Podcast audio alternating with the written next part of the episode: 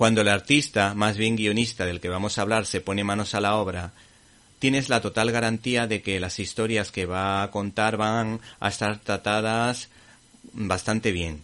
Van de algún modo a tratar temas de fondo y a la vez van a tener la capacidad de entretener. Nos estamos refiriendo al creador de dos etapas gloriosas de dos superhéroes, Batman y Daredevil, y al cómic, por supuesto, histórico 300. Su apellido, Miller, su nombre, Frank, y es el autor de Superman Año 1, Libro 2, junto al crack John Romita Jr., editado por ECC.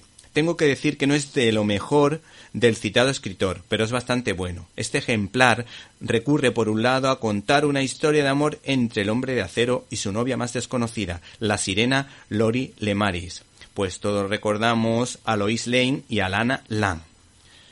Esta historia es de gran belleza y espectacularidad, y reconozco que a pesar de que no me gustan las aventuras dentro del mar, John Romita se luce en cada viñeta pues ha creado un universo de gran belleza estética que logra convencerte de que en las profundidades de los océanos eh, se puede uno sentir como en su casa, sintiendo la magia de vivir debajo del agua y mostrando además